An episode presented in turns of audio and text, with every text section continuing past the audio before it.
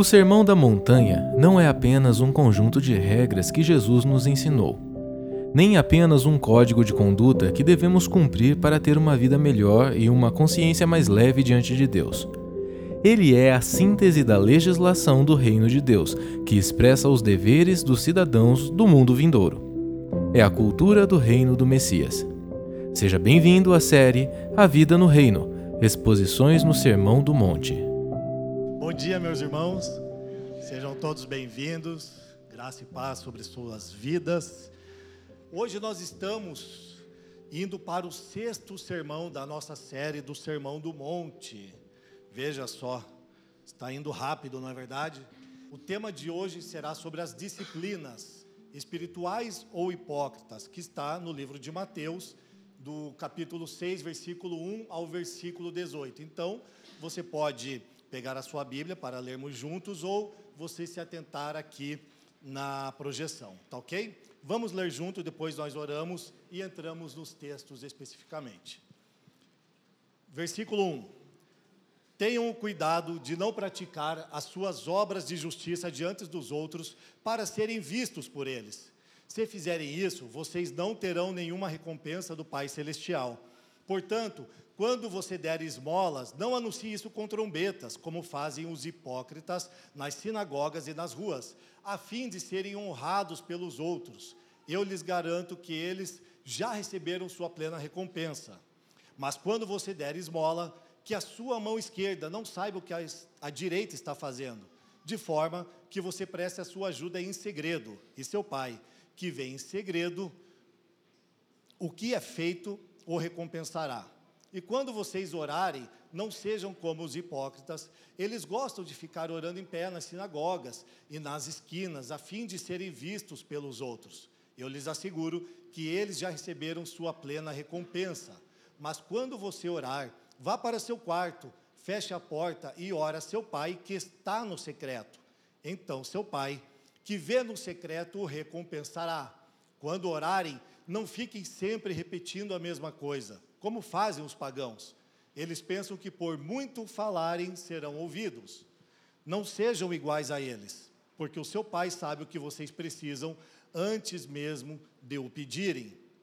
Vocês orem assim: Pai nosso que estás nos céus, santificado seja o teu nome.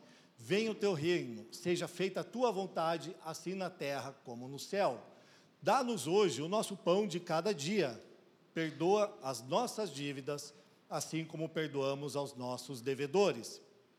E não nos deixes cair em tentação, mas livra-nos do mal, porque teu é o reino, o poder e a glória para sempre. Amém. Pois se perdoarem as ofensas uns dos outros, o Pai Celestial também lhes perdoará. Mas, se não perdoarem uns aos outros, o Pai Celestial não perdoará as ofensas. Quando jejuarem, não mostrem uma aparência triste como os hipócritas, pois eles mudam a aparência do rosto, a fim de que os homens vejam que eles estão jejuando. Eu lhes digo verdadeiramente que eles já receberam sua plena recompensa. Ao jejuar, ponha óleo sobre a cabeça e lave o rosto, para que não pareça aos outros que você está jejuando, mas apenas a seu pai que vê no secreto, e seu Pai, que vê no secreto, o recompensará. Curve a sua cabeça para nós orarmos. Senhor nosso Deus e Pai amado, Tu és o Pai nosso que está nos céus e te louvamos mais este dia, porque nós fomos alcançados pelo Teu poderoso Evangelho, pela Tua maravilhosa graça, nós fomos salvos. Nós oramos hoje, Senhor, em nome de Jesus Cristo para que teu Espírito Santo, ele nos livre de todas as distrações e para que por meio das escrituras nós venhamos a conhecer a ti e nos deleitemos na sua vontade. Como teus filhos, Senhor, pedimos discernimento, sabedoria, de revelação, Senhor, para sermos orientados em como viver a sua palavra para louvor da sua glória. Que o Senhor nos conceda também temor, zelo e um coração, Senhor, é, ensinável. E ao estudarmos as Escrituras, que nós possamos ser orientados por Ti. Pai, também reconheço as minhas fraquezas, as minhas limitações, e eu sei que nada posso fazer, Senhor, para somar o entendimento dos meus irmãos e daqueles que estarão ouvindo, Senhor. Também nem mesmo ao meu próprio entendimento. Por isso eu clamo a Ti, Senhor, para que o Teu Santo Espírito nos capacite para a compreensão desta porção das Escrituras acerca do Sermão do Monte. Em nome de Jesus Cristo é o que oramos. Amém. Amém. Então, Jesus, irmãos, ele vai concentrar o ensino de três obras fundamentais referente à piedade. E ele vai falar sobre as esmolas, sobre a oração e também sobre o jejum. Essas três obras, elas, eh, essas obras de justiça, elas tratam também de modo igual todas as outras obras de justiça, onde Jesus aqui vai condenar cada obra de justiça feita em forma de exibicionismo. Ele também afirma o resultado limitado dessa falta, é, dessa falsa piedade. E também ele compara a verdadeira piedade e seus resultados. Então, Jesus, no primeiro versículo, ele já traz uma advertência aos é, discípulos e Jesus continua falando sobre sua justiça e ensinando como os discípulos devem viver de maneira adequada diante de Deus e diante dos homens. Nós vimos em Mateus, no capítulo 5, no versículo 48, né, onde ele diz para nós sermos perfeitos, como nosso Pai celestial é perfeito. Ou seja, Deus ele deve ser o nosso padrão para tudo que nós fazemos.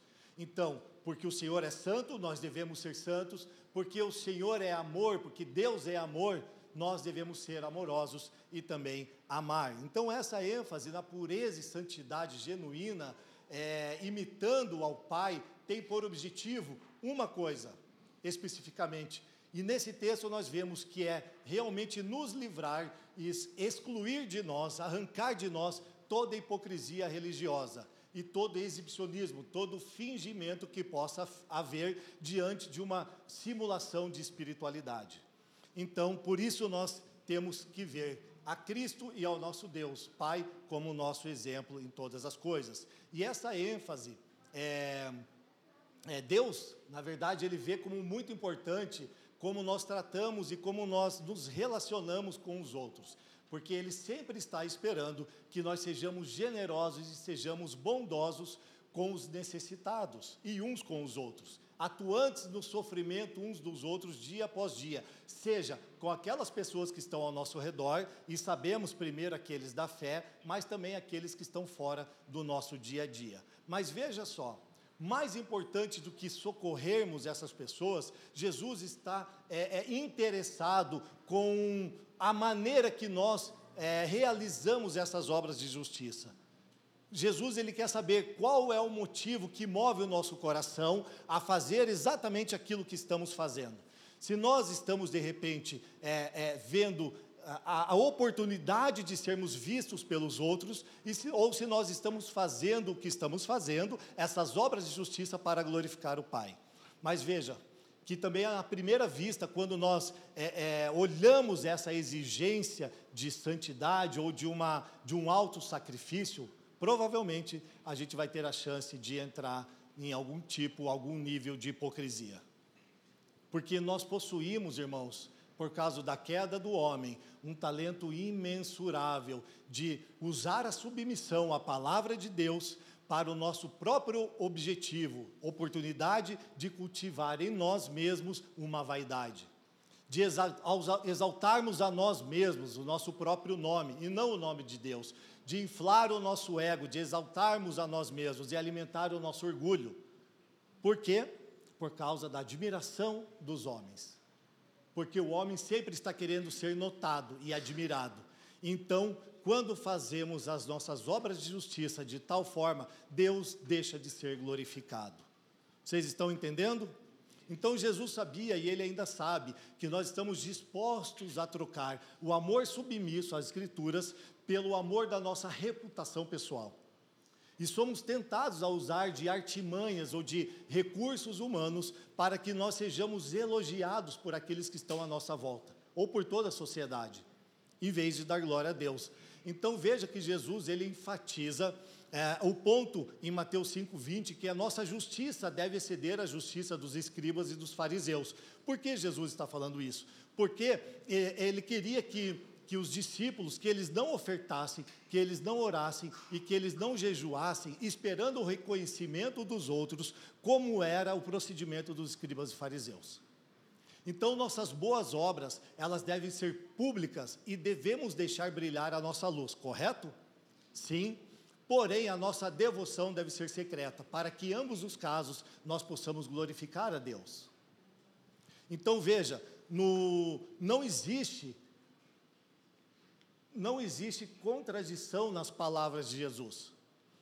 Mateus, o capítulo 5, é, verso 16, ele diz para brilhar a nossa luz. Por quê? Havendo risco de perseguição, e nós vemos que haveria perseguição no livro de Atos, é, se houvesse perseguição, eles poderiam correr o risco de serem omissos. Portanto, se houver perseguição, não sejam omissos, deixe brilhar a sua luz diante dos homens, por meio das vossas boas obras. Mas aí, quando você olha o primeiro versículo, ele diz: tenham cuidado de não praticar suas obras de justiça diante dos outros, para serem vistos por eles. Parece uma contradição, mas não é. Por que, que não é?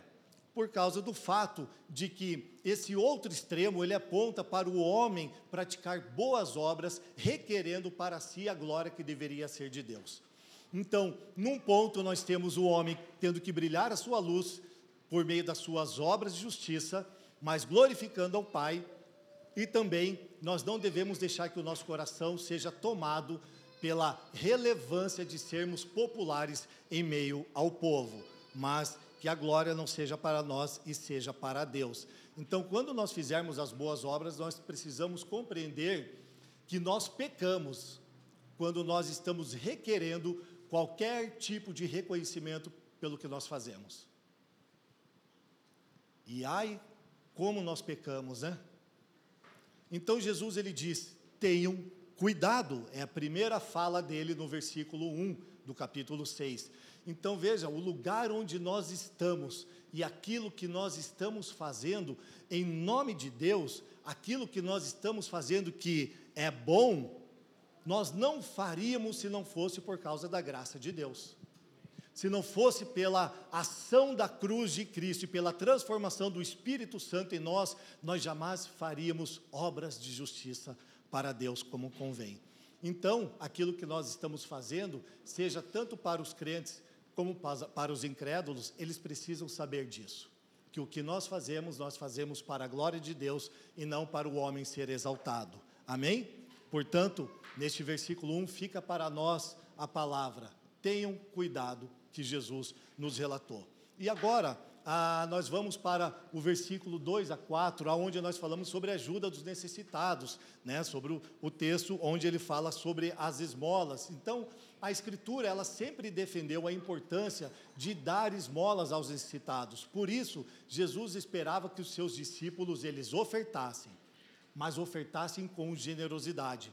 E nós vemos na Escritura vários textos que mostram isso. Porém, para Jesus isto não era suficiente. Ele também estava interessado na motivação do coração dos seus discípulos. Por que, que eles estavam ofertando? Por que eles estavam sendo generosos da maneira que eles estavam sendo generosos?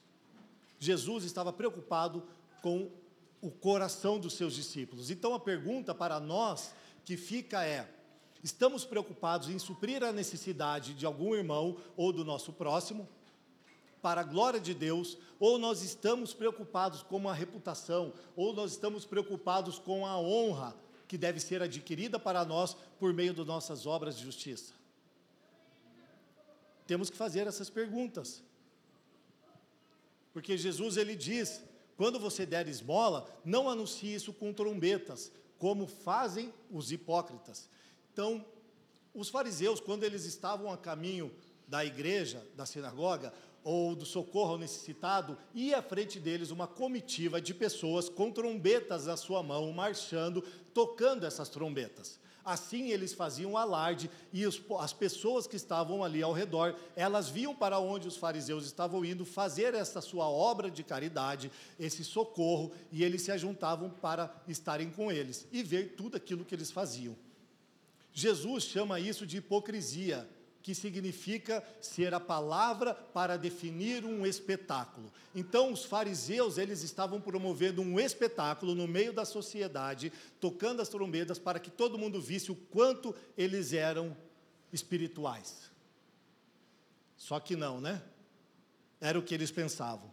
Então, John Stott afirma o seguinte: que o hipócrita religioso, no entanto, se propõe deliberadamente a enganar as pessoas os hipócritas transformam uma prática religiosa no que ela nunca deveria ser um espetáculo teatral diante de uma audiência. E o nosso coração precisa estar muito convicto do que está fazendo e por que está fazendo e para quem está fazendo, para que nós não venhamos incorrer em hipocrisia, para que nós não venhamos é, tornar aquilo que nós fazemos uma, um espetáculo diante de pessoas para sermos aplaudidos. Jesus está contrariando a mentalidade dos fariseus aqui. O hipócrita por si só, ele é um ator. E por ser orgulhoso, ele pretende sempre ser aplaudido e reconhecido pelas pessoas que estão ao seu redor. Então nós sabemos que nós não saímos por aí tocando trombeta, não é verdade? Mas nós gostamos de nos promover de vez em quando. E, infelizmente, apesar de nós não termos trombeta, Muitas das vezes nós fazemos da nossa língua uma trombeta tal qual a dos fariseus. Dizemos que era para dar exemplo para os nossos irmãos, para contar um testemunho, mas nós estamos querendo que o nosso nome seja engrandecido. E Jesus afirma que se agirmos assim, nós já recebemos a nossa plena recompensa, o aplauso dos homens. E nisso nós somos reprovados por Deus. Então Jesus declara a maneira correta que nós devemos ofertar, que nós devemos realmente é, é, é, é, dedicar a nossa oferta a outras pessoas. E ele diz que ela deve ser realizada em segredo. Vamos lá comigo, em segredo. Pois o Pai, é, é, ele, a oferta que deve ser um ato de abnegação, né, ela deve ser marcada por um alto sacrifício, a gente precisa identificar se é mais fácil, ou melhor, é mais difícil o que para nós? É ofertarmos e com generosidade, ou é nós é guardarmos segredo daquilo que estamos fazendo? Pensa com você. É mais difícil ofertar ou é mais difícil guardar esse segredo? Porque nós temos que fazer essa pergunta porque o homem caído ele tem a característica de trazer para si, é, ser atraído pela vaidade. E é o que Satanás mais quer fazer conosco. Ele quer que nós sejamos atraídos pela nossa vaidade, por algo que é enganoso, por algo que não tem valor e leva à ostentação e à idolatria. Porque quando nós queremos o aplauso de pessoas, nós estamos no lugar de Deus, querendo as honras que é devida somente a Ele. Por isso, Jesus ele diz que a mão esquerda não deve saber o que a direita faz. Isso é quase uma metáfora para expressar como a nossa oferta, ela deve ser, ó, silenciosa. Que a esquerda não saiba o que a direita está fazendo, porque nós devemos fazer a nossa oferta em segredo, silenciosamente e secreta. Agora, tenha como um, um, entendimento que esta oferta, quando ela é feita em segredo, né, esse sigilo, esse segredo, ela não tem nenhum mérito em si mesmo, mas ele nos assegura de uma coisa, de que nós não venhamos é, é, nos achar é, é grandiosos, merecedores, porque estamos fazendo uma oferta, para que nós não venhamos nos tornar orgulhosos, para que nós não venhamos receber elogios dos homens. Por isso, Jesus está dizendo: que a esquerda não sabe o que a direita faz. Guarda isso para você, fique em silêncio, para que você não possa cair na tentação de ser orgulhoso, de ser soberbo e requerer a glória para si. Então, Tiago 4,6 diz: Deus se opõe aos orgulhosos, mas concede graça aos humildes. Por isso, nós não devemos ser orgulhosos e achar que somos merecedores de alguma coisa quando nós realizamos o que estamos realizando em nome de Deus. Amém, irmãos? Então tá. Essa ação silenciosa sempre vai nos proteger da falsa piedade exibicionista. Sempre vai nos proteger das tentações e das é, é, honras humanas. Isto vai nos garantir que nós estamos agradando apenas ao Pai e não às pessoas com o benefício de sermos recompensados por elas. A recompensa aqui é a própria atividade em consumação. Ela não é pública nem futura, mas é ver o alívio do necessitado. C.S. Lewis fala isso. Que se há uma recompensa aqui, e ela existe, é nós vermos o alívio do necessitado, sendo sanada a situação dele.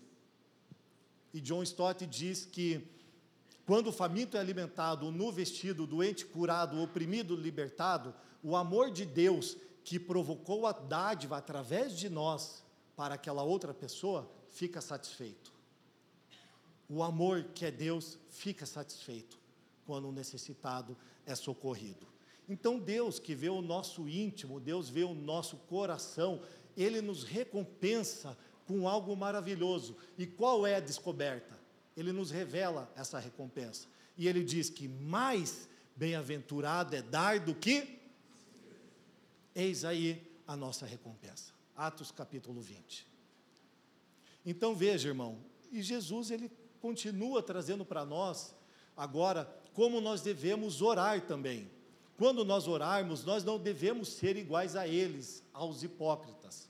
Porque é, Jesus ele descreve agora é, duas pessoas na oração. Ele fala tanto dos hipócritas, como ele vai falar também acerca dos pagãos. O primeiro, que é o hipócrita, ele parece ser um bom exemplo de quem ora, porque ele gosta de orar em pé nas sinagogas e também em público. Porém, o que ele ama realmente é, na verdade, ser aplaudido quando ele está fazendo essas orações diante do povo. Ele não ama o Pai e ele não ama a oração que faz. O que ele quer é realmente exibicionismo para atrair a atenção dos homens. Lembre-se que o fariseu ele é um hipócrita e o hipócrita é um ator que está numa peça de teatro. E nós precisamos nos perguntar realmente se quando nós estamos servindo ao Senhor, se nós não estamos agindo como um hipócrita. Precisamos ter esse entendimento. Então, quando nós orarmos, que nós não sejamos como os hipócritas, querendo é, é, sermos, ser expansivos, né, querer mostrar autoridade pelo tanto que nós é, é, gritamos ou pelo tanto que nós oramos. Não, Deus ele, ele sabe que existe um orgulho em nosso coração e ele resiste ao orgulhoso. Nós precisamos ser humildes. Orgulhoso eram os fariseus e eles também haviam um, um, um, um sentimento de competição entre eles. Faltava humildade para eles e também faltava abnegação. Agora veja que Jesus, no, em Apocalipse, ali nós vemos é, é, sobre as cartas à igreja, que nós fizemos uma série, falando sobre a sinagoga dos fariseus serem sinagogas de Satanás.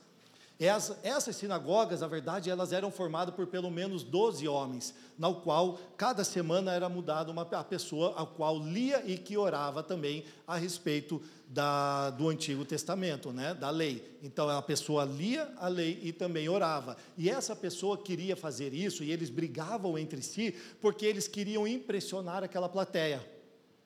É como se hoje os pastores de vocês, que aqui vos falam domingo após domingo, tivessem uma briga tão grande entre si, que sempre quisessem estar pregando semana após semana. Por quê? Porque eles queriam estar sendo o quê? Visto pelos homens como os melhores dentre todos.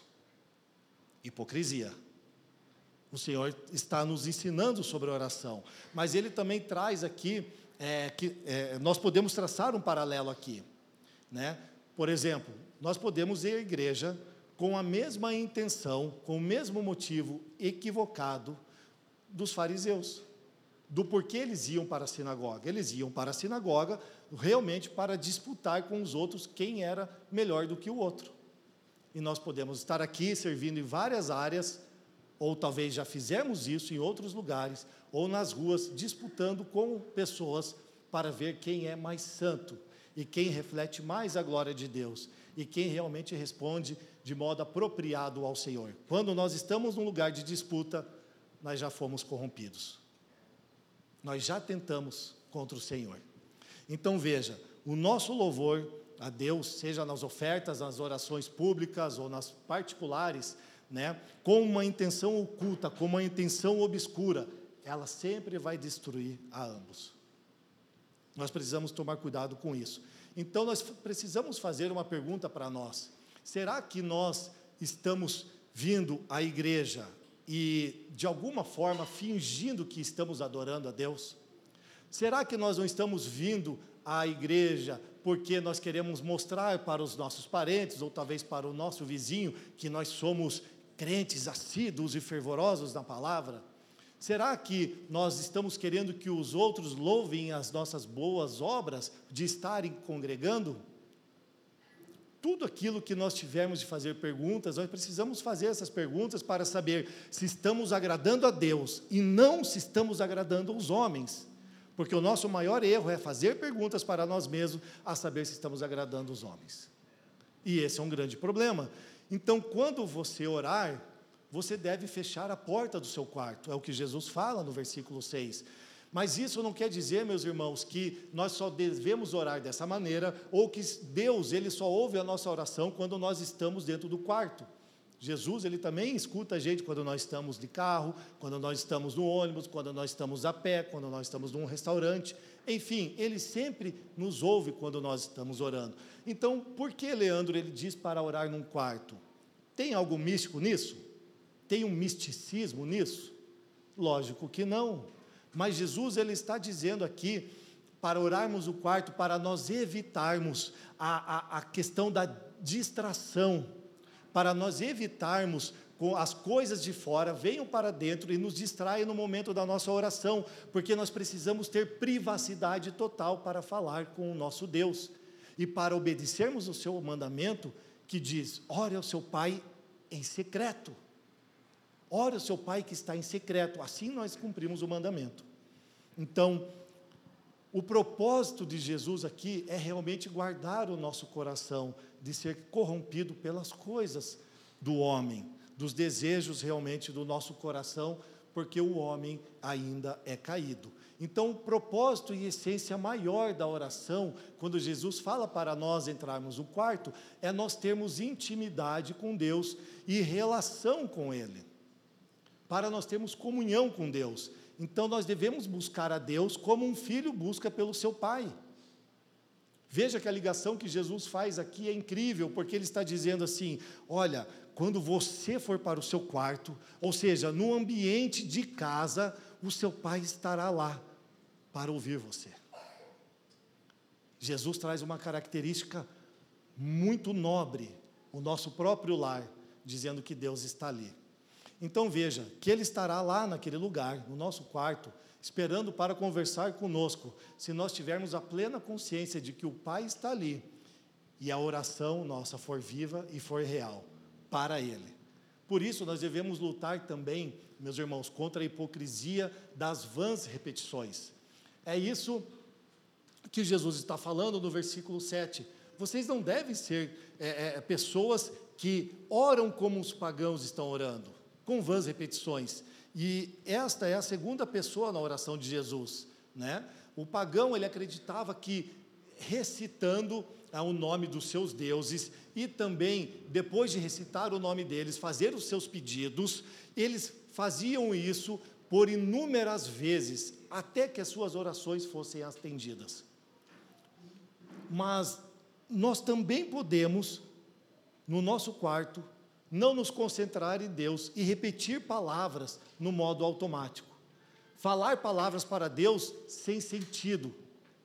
E também nos basearmos, de repente, na quantidade de palavras ou no tempo que nós estamos cronometrando que estamos no quarto, pensando que se estivermos 30 minutos orando a Deus ali, aquelas orações que nós estamos fazendo, que são muitas vezes sem sentido, serão respondidas. Então, veja só, deixa eu fazer um parênteses. Jesus ele não condena de maneira nenhuma a repetição. Jesus mesmo fez repetições nas suas orações. Quando nós, oramos, nós olhamos o texto de Mateus 26, o versículo 39, né, Jesus está ali um pouco antes de ser traído com um beijo por Judas, né, ele diz: Meu pai, se for possível, passa de mim esse cálice, contudo, que não seja o que eu quero, mas o que tu queres. E no versículo, no versículo 44, eles, é, está escrito que Jesus deixa os seus discípulos e ele sai para orar novamente. E pela terceira vez, ele repete as mesmas palavras. Mas Jesus tinha intimidade e comunhão com Deus. Ele sabia com quem ele estava falando e o que ele estava orando. E é esta consciência que nós precisamos ter no momento que entramos para orar em nosso quarto.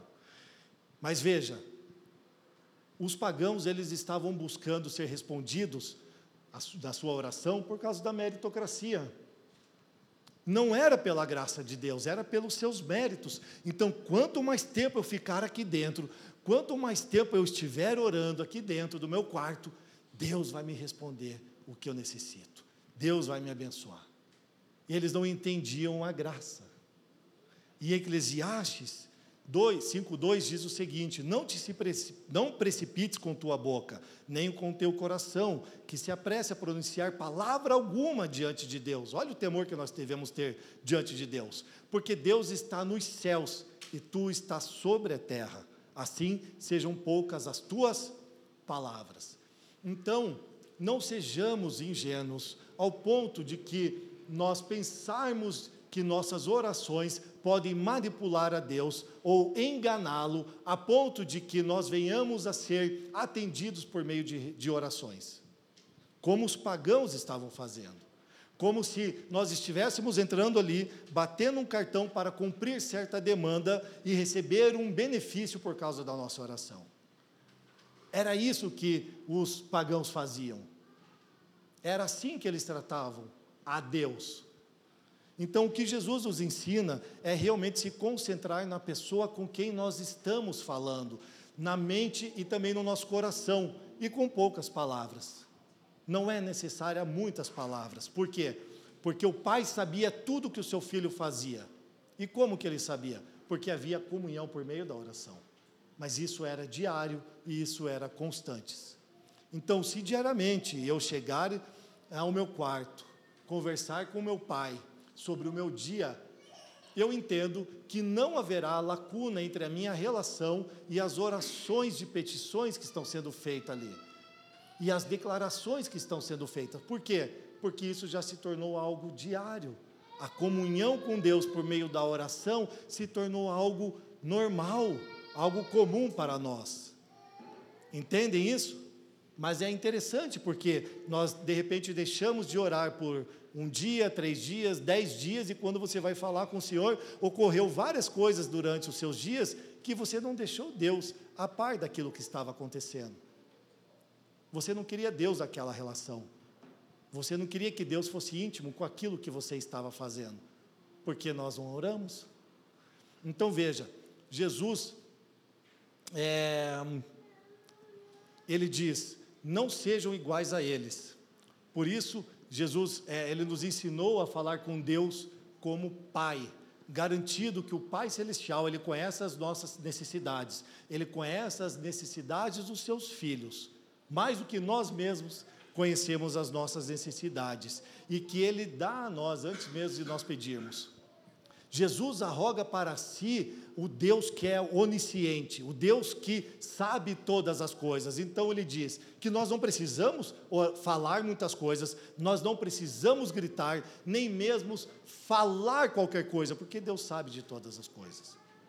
Mas por causa da intimidade que nós queremos ter com Deus e a comunhão, nós oramos e falamos com Ele, mesmo Ele sabendo tudo a nosso respeito. Amém, irmãos? E como nós devemos orar? Primeiro, nós precisamos entender que Jesus ele sempre vai nos ensinar que a nossa oração deve ser teocêntrica.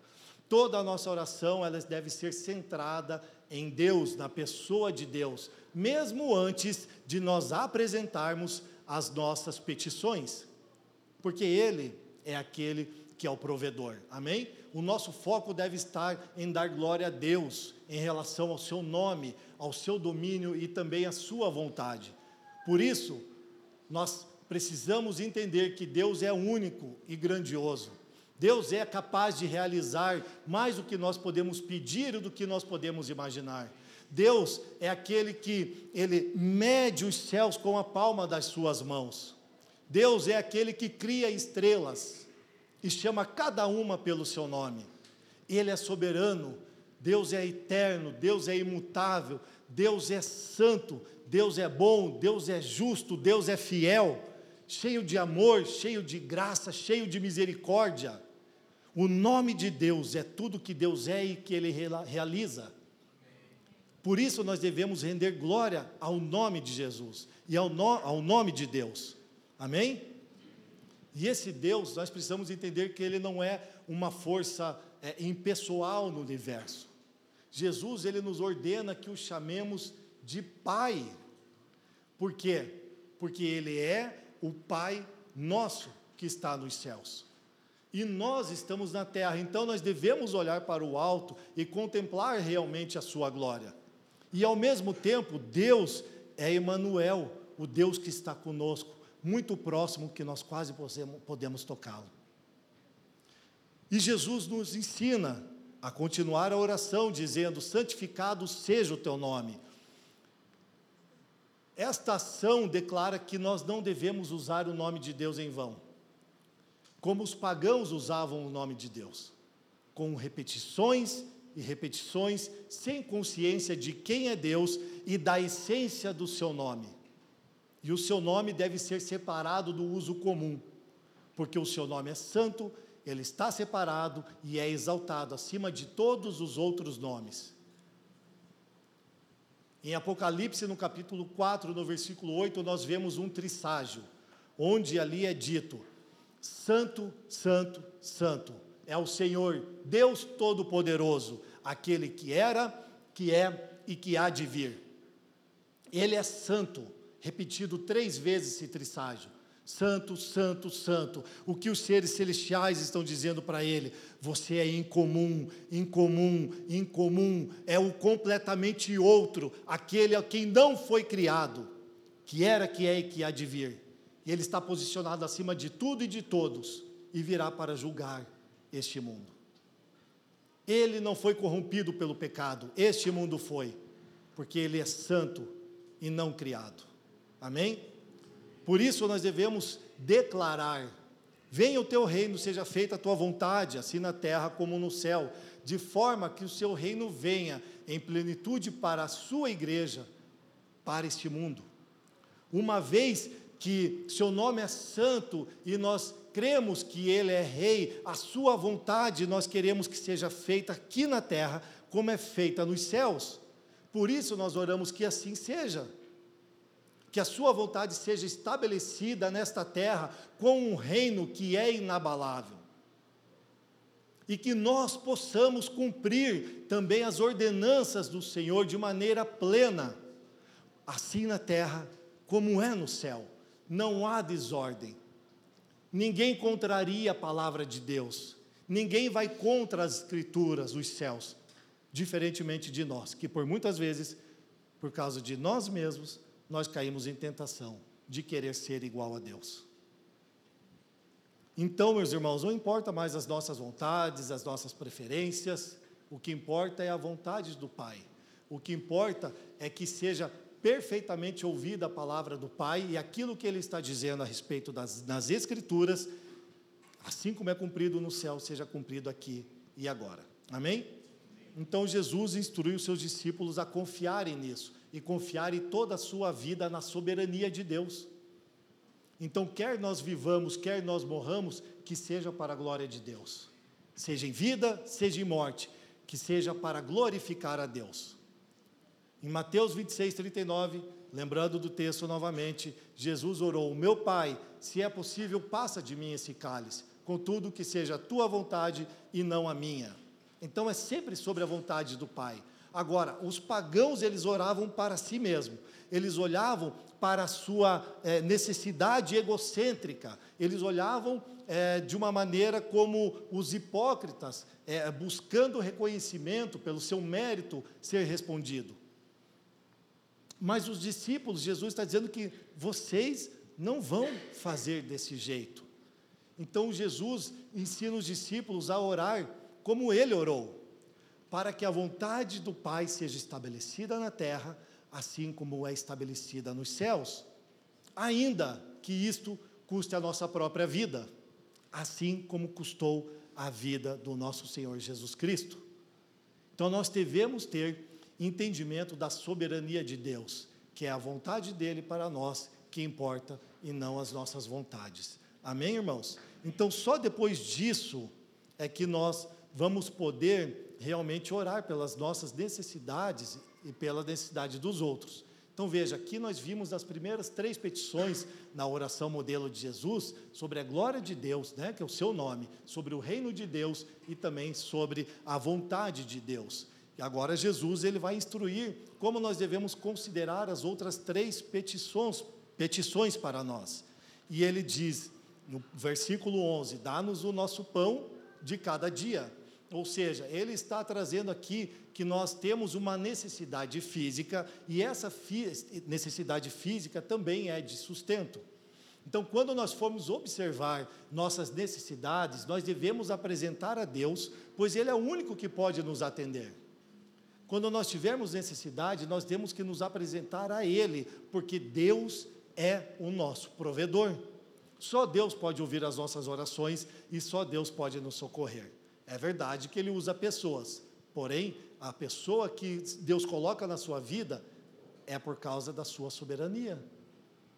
Então nós oramos a Deus pedindo por socorro, pedindo por é, é, o nosso pão de cada dia, para que Ele coloque pessoas ao nosso redor para nos auxiliar e nos ajudar com alguma questão. Pode ser com um trabalho, e de repente o Senhor coloca você na vida de uma pessoa para conseguir um trabalho, e a partir daquilo ela terá o pão nosso de cada dia. Então nós pedimos sim sobre necessidades, nós pedimos sobre trabalho, nós podemos pedir sobre saúde, nós podemos pedir sobre a cura de uma enfermidade, nós também podemos pedir por moradia, nós podemos pedir pela nossa família, para que haja paz e segurança na terra. Nós podemos pedir sobre essas coisas. Por quê? Porque estas coisas, elas não são supérfluas. Então, nós podemos pedir porque essas coisas são coisas que preservam a vida, e Deus está de acordo com as coisas que preservam a nossa vida.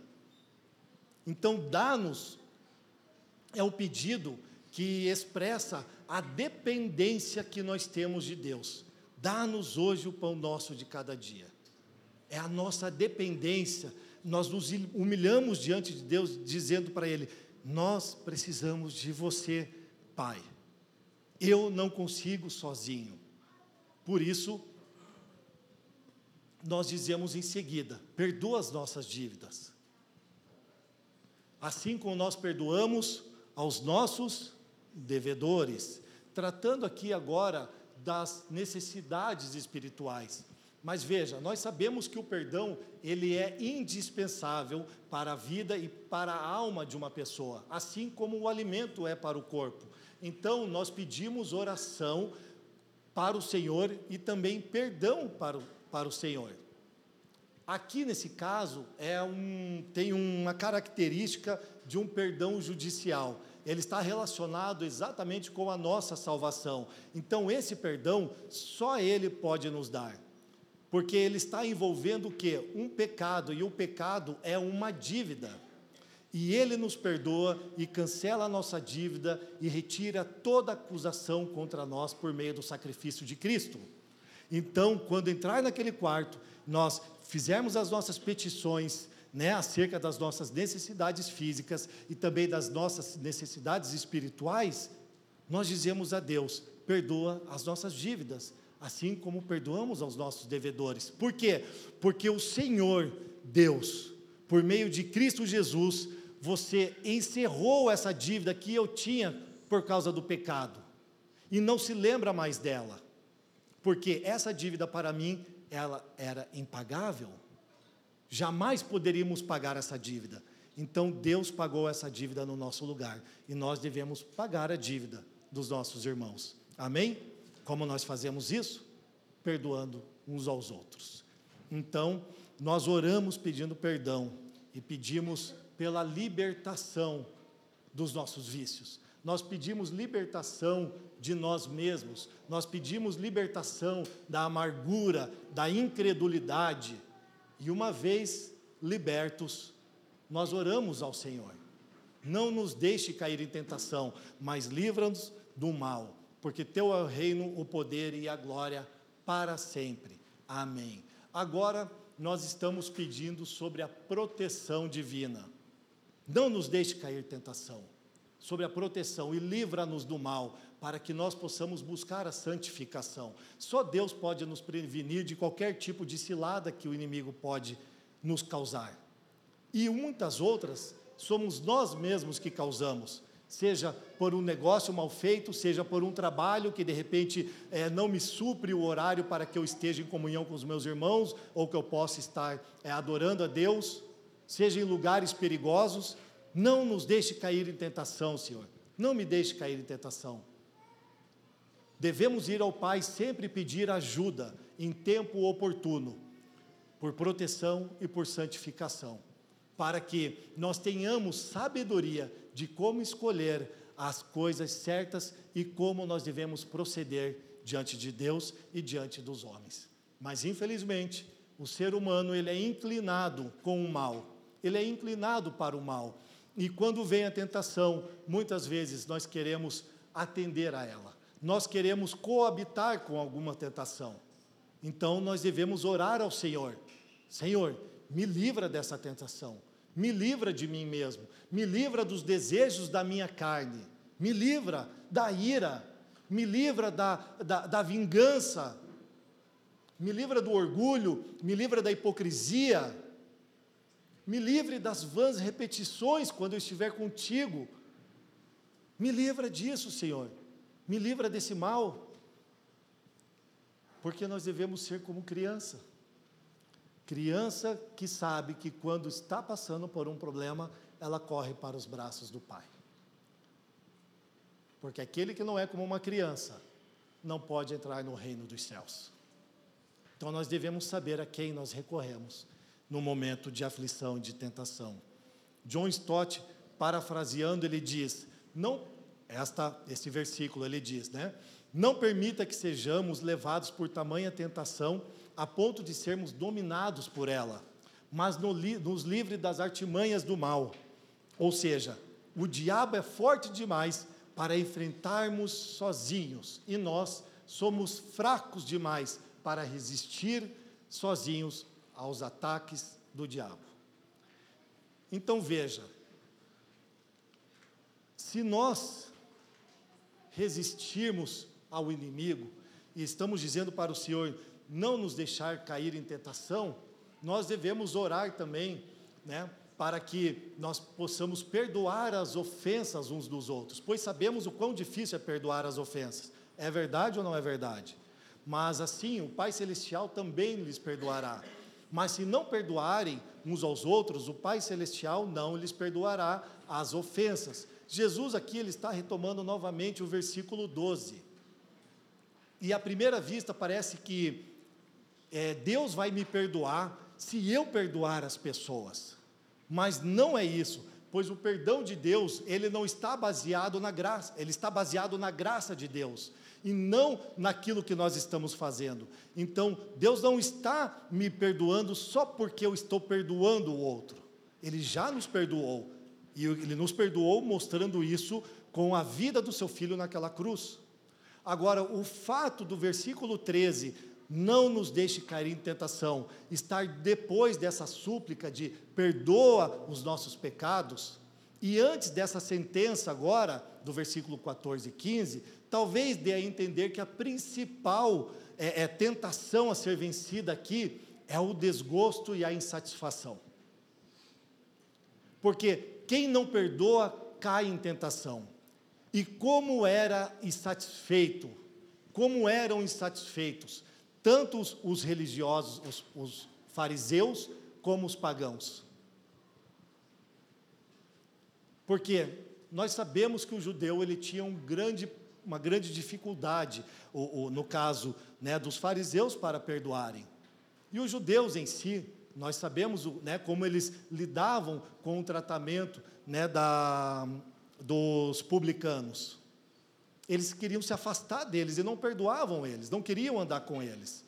Então, assim, eles assumiam uma falsa espiritualidade e eles se achavam superiores aos outros, sabendo que o perdão era algo que eles requeriam de Deus, mas jamais eles ofertavam isso para o outro. Então, é nesse sentido que nós temos que ler o texto, para que nós não sejamos pessoas insatisfeitas com aquilo que Deus fez por nós. Porque se Deus nos perdoou dos nossos pecados, pela morte de uma pessoa, de um justo, que na verdade era para nós estarmos lá, nós devemos entender que nós devemos perdoar. Amém? Nós não temos o direito de não perdoar alguém. Então não sejamos hipócritas a querer adorar a Deus, a quem nós não vemos, e passar longe de perdoar o nosso irmão a quem nós vemos.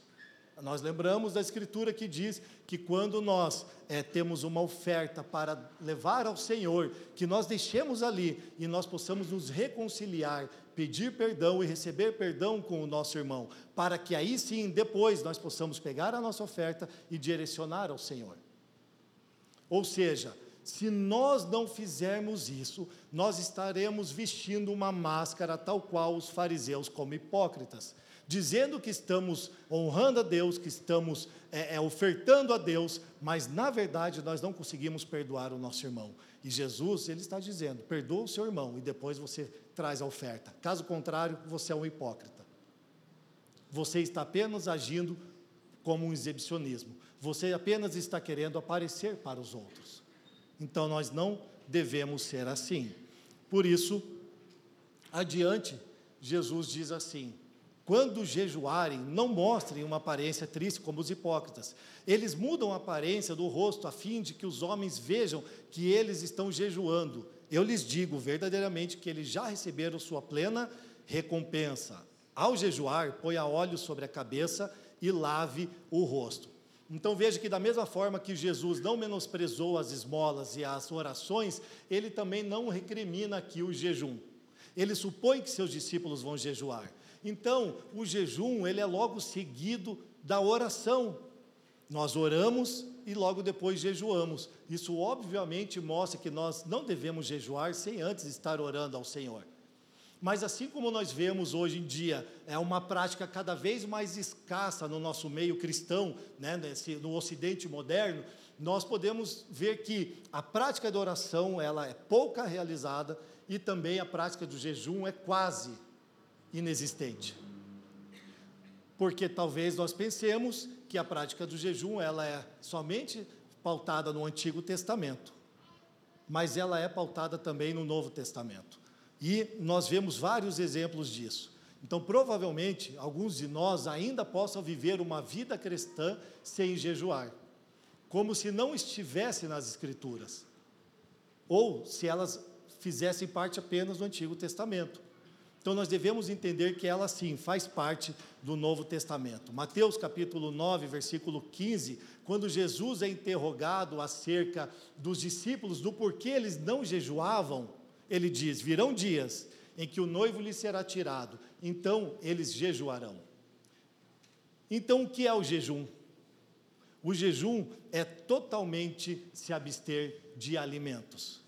Davi, Neemias, Isaías e outros profetas, eles faziam isso, existem vários textos marcando isso nas escrituras, dizendo que realmente a total abstenção de alimento é o jejum. E ele tem a ver com autodisciplina e também com uma autonegação, tanto que jejuar e se humilhar diante de Deus são expressões quase equivalentes.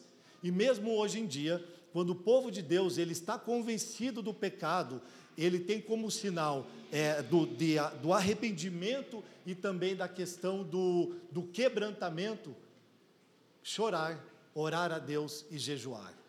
É um meio correto de nós lamentarmos pelo pecado e realmente mostrarmos arrependimento.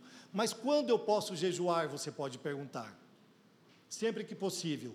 E também, e principalmente nas ocasiões especiais.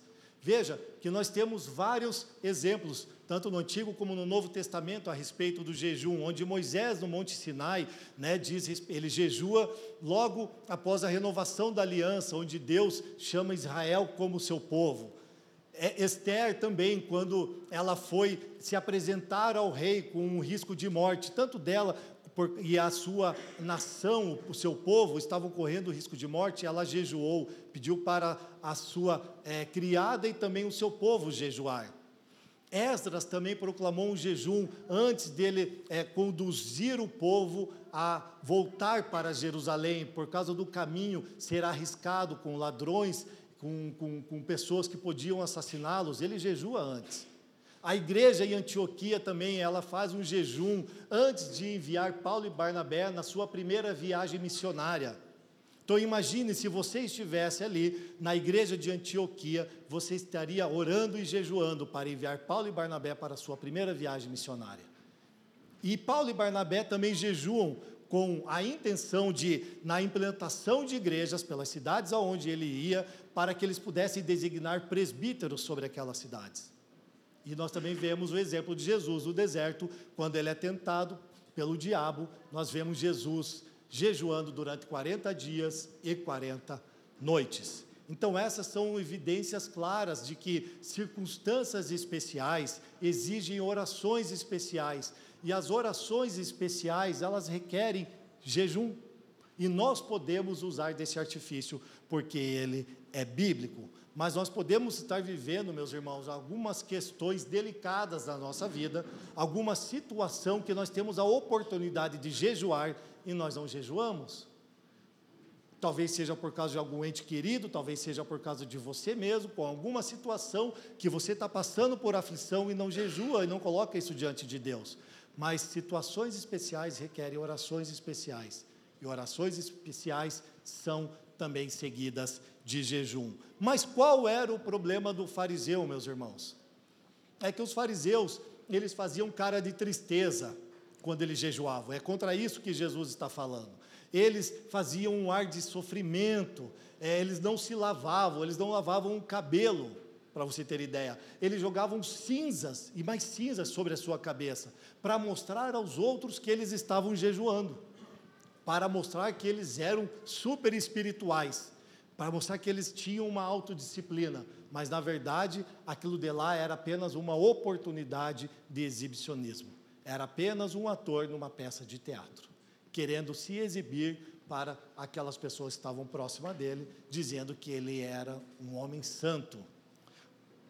E aí Jesus ele faz o quê? Ele diz: quando você jejuar, você põe o óleo sobre a sua cabeça porque o óleo tinha várias características naquele tempo. Ele era usado como um cosmético que umedecia o cabelo da pessoa, podendo deixar assim mais apresentável. Ele também era usado como uma especiaria de perfume, então você podia ficar mais cheirosinho quando usasse o óleo. E também ele protegia ah, o couro cabeludo da questão da, da queimadura do sol. Então, para todas essas coisas, ele tinha benefício e podia ser usado, né? E também, como nós vemos o salmista, no Salmo 45, ele diz que o óleo é um sinal de alegria. Então, veja que os fariseus, eles evitavam usar o óleo, por quê, meus irmãos?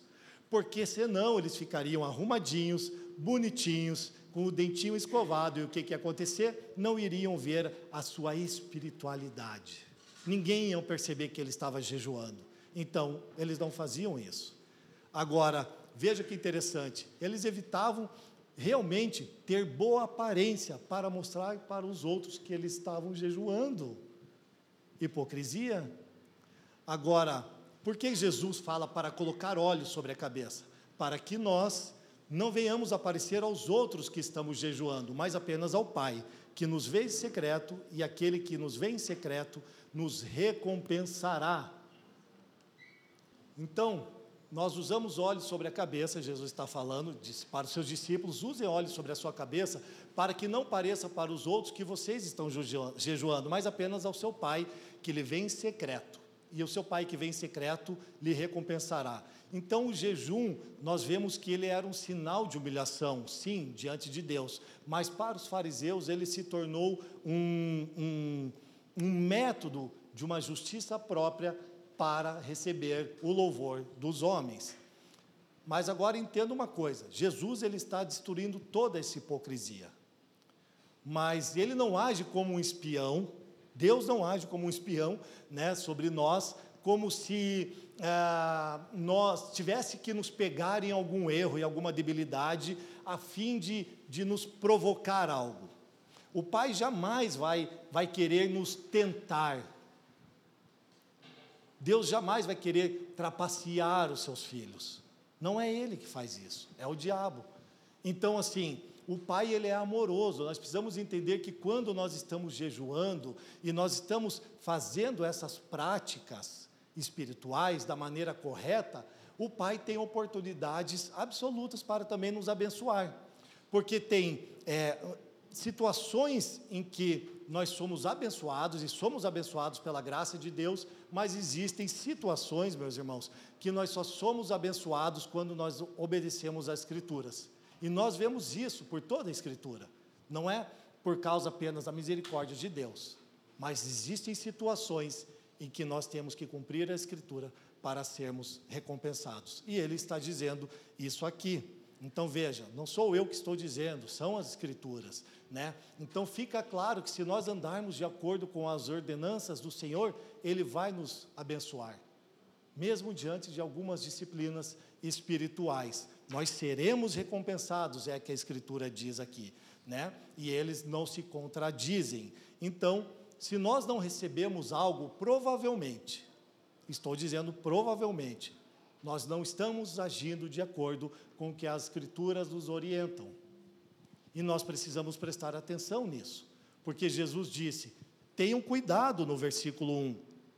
Então nós precisamos ter cuidado com as nossas motivações, porque Jesus está trazendo para nós uma advertência, para todos nós, para não praticarmos uma falsa espiritualidade, fazendo a coisa certa da maneira errada.